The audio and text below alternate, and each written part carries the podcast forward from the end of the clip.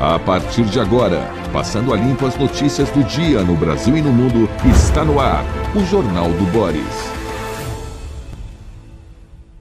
Bom dia, muito bom dia. Está no ar o Jornal do Boris. O Jornal do Boris é um sobrevoo pelos principais acontecimentos do Brasil e do mundo a partir das primeiras páginas dos jornais.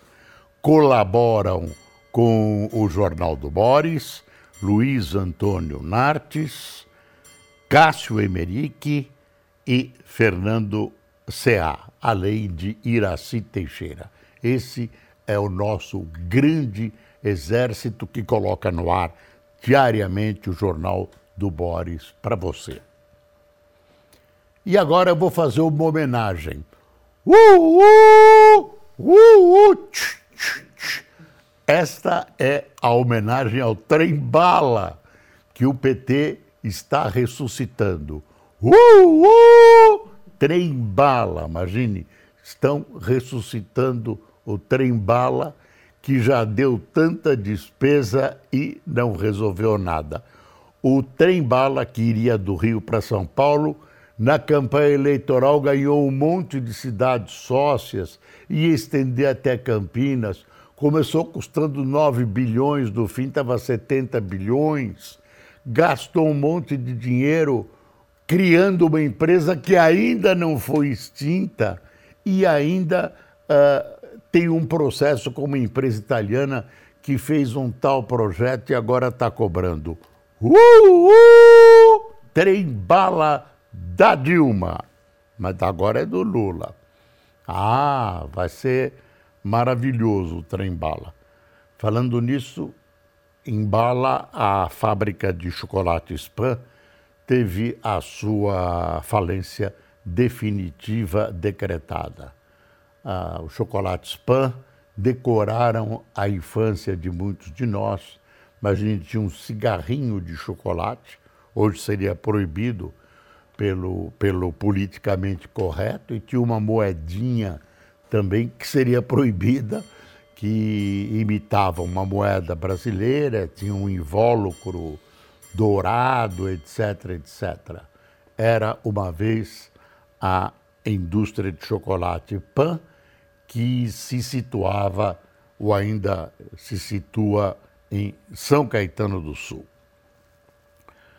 Vamos ao noticiário de hoje. O problema todo ainda não completamente resolvido é a questão dos combustíveis. Está aqui o Globo. O governo reonera combustível, mas tentará conter preço final.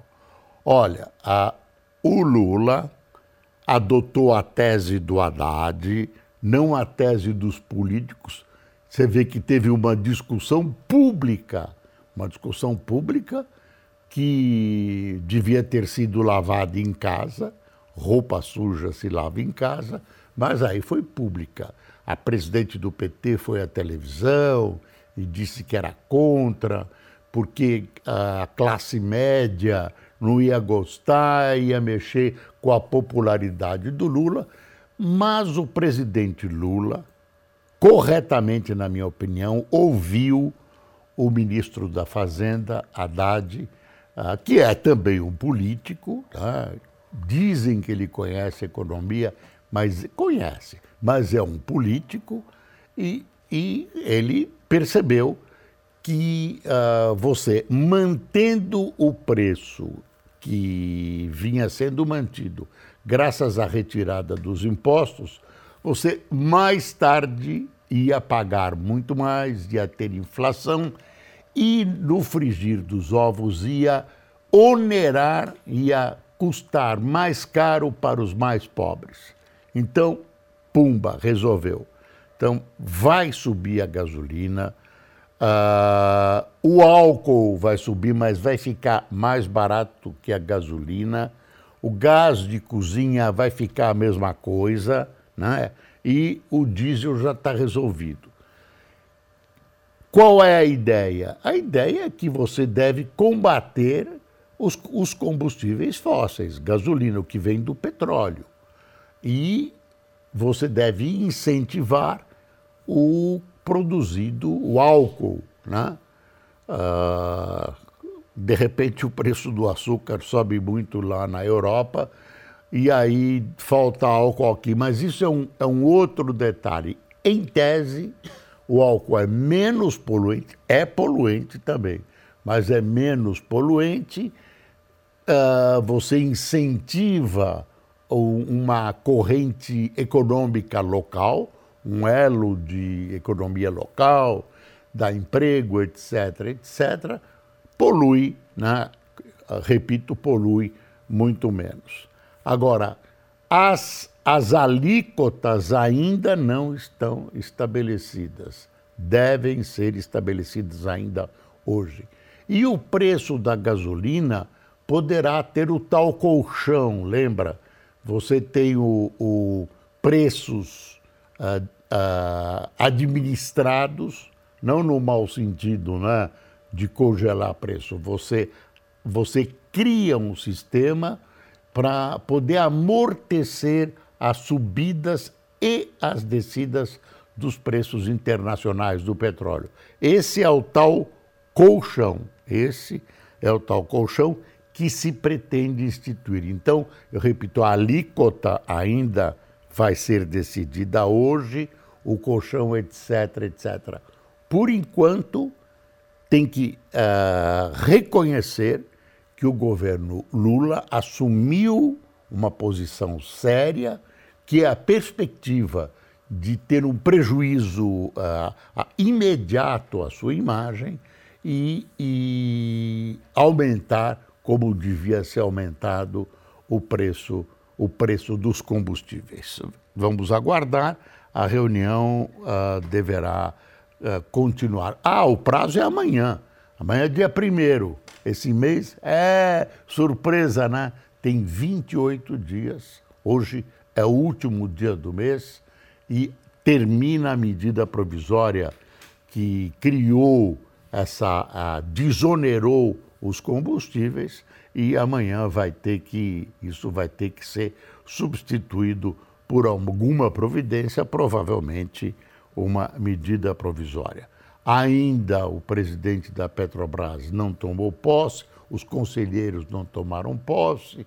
Fazer política que o Lula prometeu na Petrobras, por enquanto, não dá. Uh, então, vamos esperar para ver se a gente consegue dizer que tudo foi bem. Consegue dizer amanhã, porque hoje vai ter essa decisão espero que não se volte atrás. Né? E politicamente, dentro do PT e alguns analistas políticos consideram isso uma vitória de Fernando Haddad, uma vitória do ministro da Fazenda que vinha pugnando por isso, vinha lutando por isso, que é o mais difícil. Era mais fácil o Lula tentar manter a sua popularidade. Agora, ele vai ter problemas com a classe média que vai reclamar, que nem está aí com as contas futuras, com a, com a inflação que vem lá na frente e tal. Por enquanto, nota 10. Agora, vamos esperar o que vem pela frente no dia de hoje. Está aqui isso no Globo, né? E tem outra notícia aqui politicamente importante. Atos golpistas. STF julgará militares, decide Moraes. O que, que estava em jogo? Quem, quem vai julgar os militares envolvidos no 8 de janeiro? Era essa a questão. A Justiça Militar ou o STF? O, o Tribunal, Superior Tribunal STM, Tribunal Militar ou o STF? A decisão foi que o julgamento cabe aos civis, ao STF. Uh, segundo o ministro, uh, o, a Justiça Militar é destinada a julgar crimes militares, não pessoas que sejam militares. O problema está relacionado com os crimes. Crimes que não sejam crimes militares, né? no geral, tentativa de golpe, por exemplo, destruição de, de propriedade do Estado, aquela invasão do, do dia uh, ah, 8, isso tudo vai ser julgado pela, pelo STF. Ah, não, os militares não. Não sei se vão gostar ou não. O fato é que eu acredito que eles são legalistas, na grande maioria dos militares, e vão se enquadrar. Não tem nenhum problema, tem toda uma lógica na decisão do ministro Alexandre de Moraes, tem toda uma lógica férrea e, evidentemente, uh, os, os militares vão se enquadrar sem se queixar. Pode até se queixar, tem todo o direito, mas eu, eu vejo uma decisão correta, boa para o Brasil, espero que seja mantida sem problema nenhum.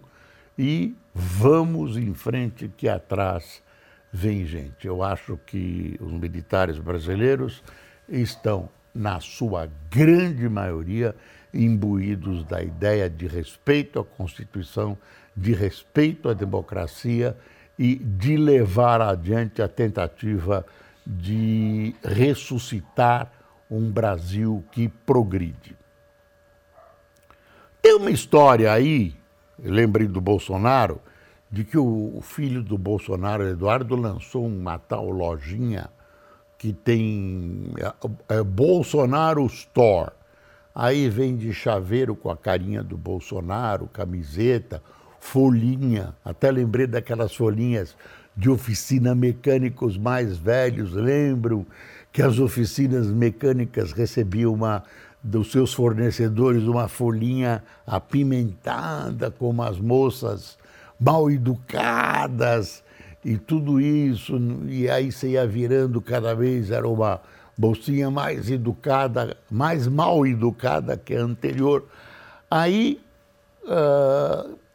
estão uh, gozando. Ah, eu acho que é uma, uma, um recurso publicitário né, para cultivar a imagem do Bolsonaro. Fazer dinheiro, não sei se vai dar dinheiro isso. Uma folhinha lá custa 10 reais, eu não sei se isso.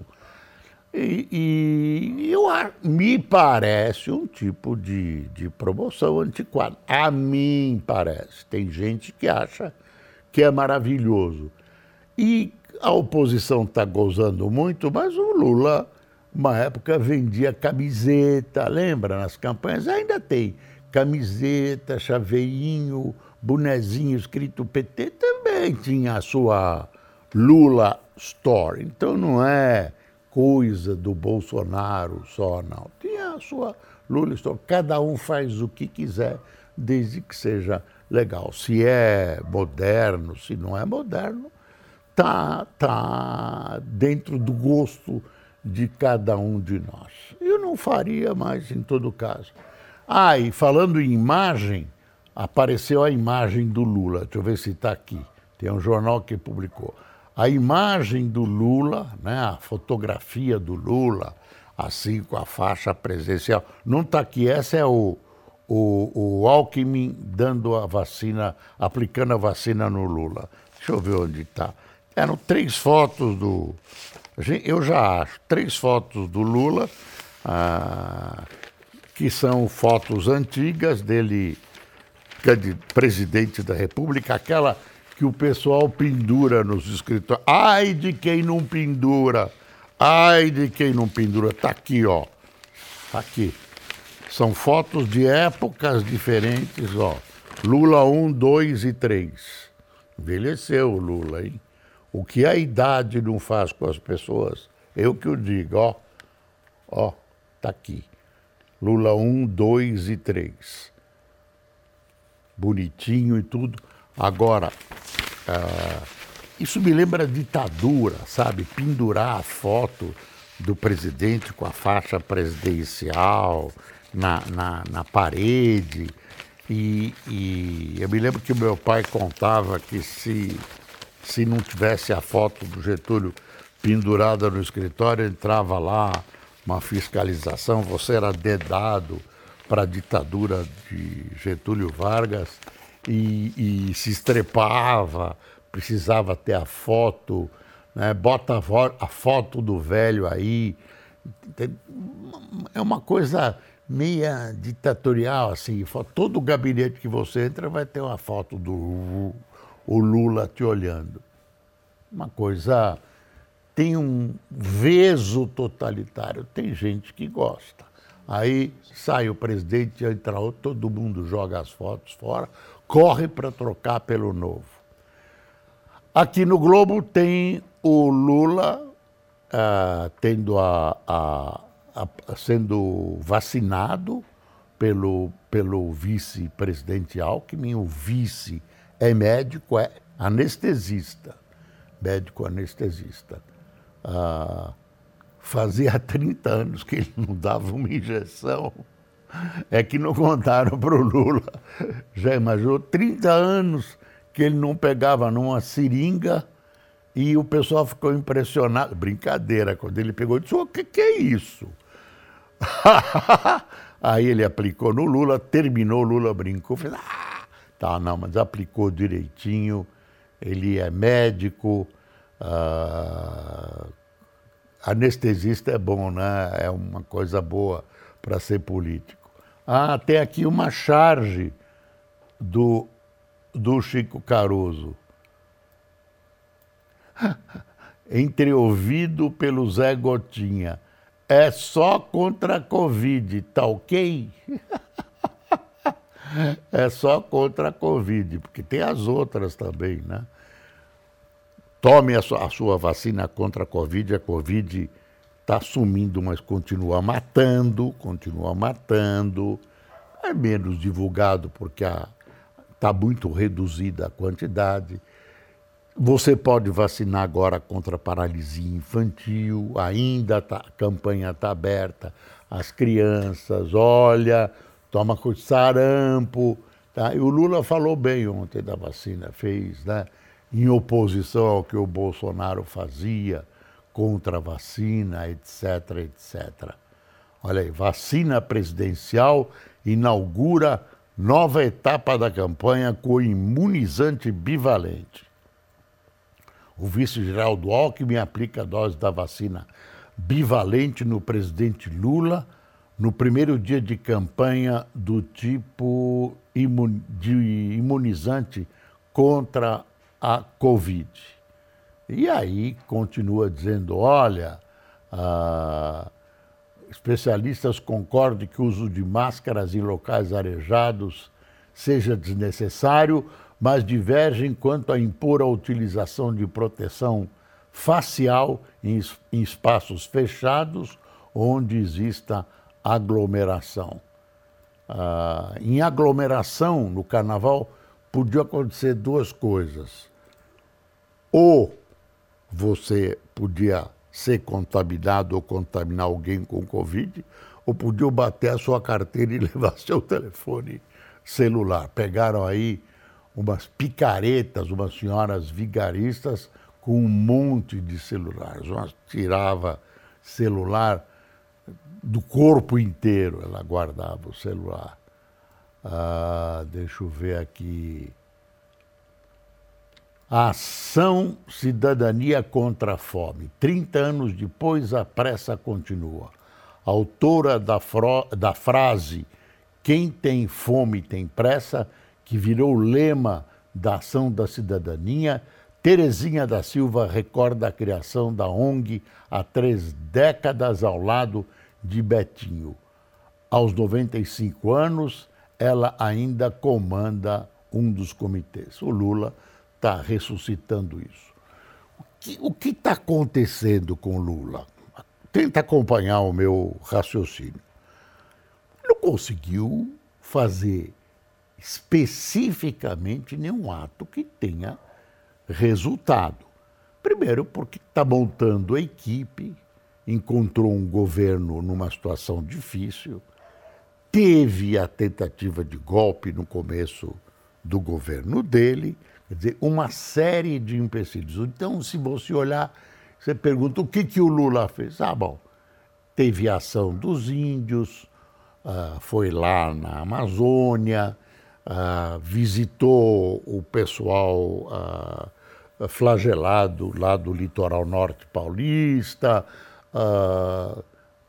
lançou, recebeu uma injeção, recebeu fulano, inventou esse plano para resolver o problema da Ucrânia com a Rússia. O plano não tem nada. Qual é o plano? Não, o plano é sentar numa mesa e conversar. Isso que o Brasil está oferecendo. Isso não é sério, né?